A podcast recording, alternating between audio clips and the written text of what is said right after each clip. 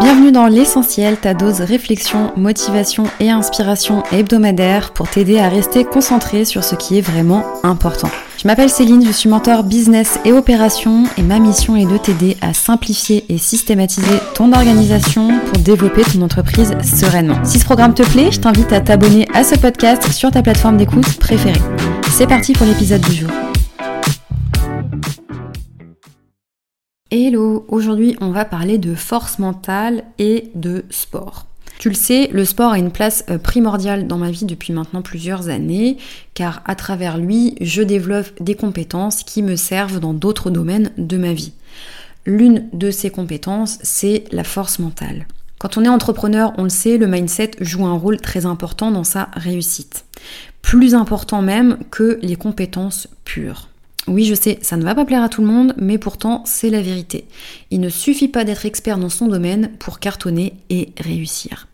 On n'est pas tous égaux face à la réussite, qu'on le veuille ou non, l'entrepreneuriat c'est une compétition, mais euh, avant tout une compétition avec soi-même. Et donc pourquoi c'est important de travailler ton mindset et ta force mentale quand tu es entrepreneur, et pas que d'ailleurs, dans ta vie en général? Eh bien, tout simplement parce que c'est euh, ce qui va faire la différence à compétence et expertise égale. Celui ou celle qui a le meilleur mindset et la plus grande force mentale l'emportera. J'adore faire le parallèle avec les sportifs car euh, pour moi, l'entrepreneuriat, c'est un sport de haut niveau. Je joue au jeu de l'entrepreneuriat en calquant ce que font les athlètes. Et pour t'expliquer et t'aider à visualiser un peu, je vais mettre en parallèle les deux, comme d'habitude. Je te laisse visualiser, mais grosso modo, un athlète s'entraîne régulièrement vers un but lointain qui le motive, à savoir gagner la première place d'une compétition. Il prépare un plan d'action avec son entraîneur et il l'exécute euh, minutieusement de nombreux mois en avance. Son entraîneur observe ses mouvements, l'aide à les corriger quand ils ne sont pas exécutés correctement et il l'encourage finalement à repousser ses limites, etc., etc.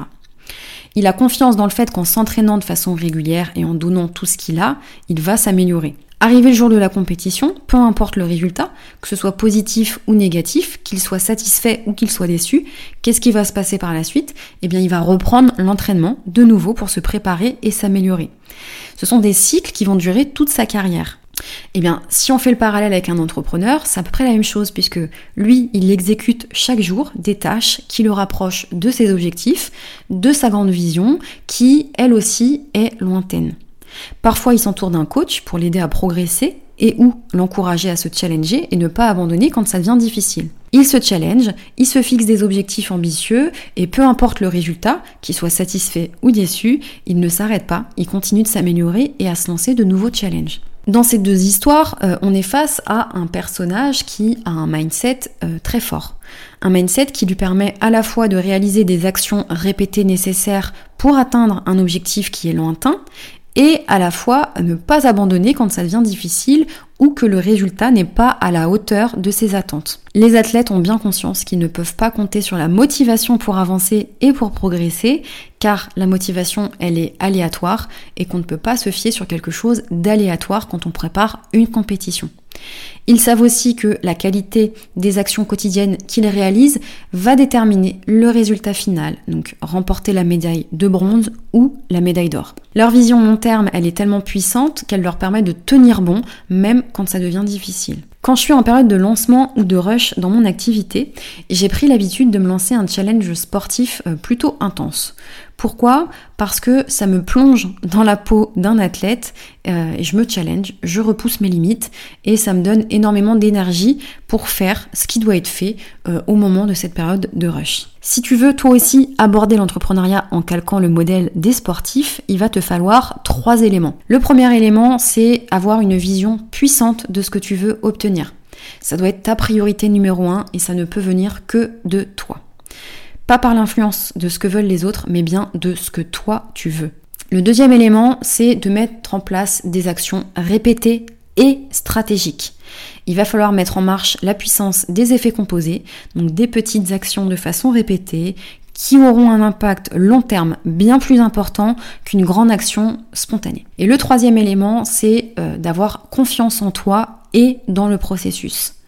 Et confiance en ta capacité à tout donner pour exécuter ton plan et atteindre tes objectifs. Si ta vision et ton objectif te font suffisamment envie, que tu as suffisamment travaillé ta confiance en toi et que ton plan d'action est bien ficelé et euh, réalisé de façon stratégique, rien ne pourra t'arrêter. J'ai créé d'ailleurs un template Notion pour suivre mes challenges sportifs dans l'année. Donc si tu as envie de te challenger avec moi et de tester ce que tu viens d'écouter dans ce podcast, je t'invite à le télécharger. C'est un template gratuit que tu vas retrouver dans les notes de cet épisode. Si cet épisode t'a plu, je te serai également extrêmement reconnaissante de le noter 5 étoiles sur ta plateforme d'écoute préférée. Ça prend que 3 secondes et euh, ça m'aide énormément à faire connaître ce podcast. Je te dis à très vite et je te souhaite une excellente journée.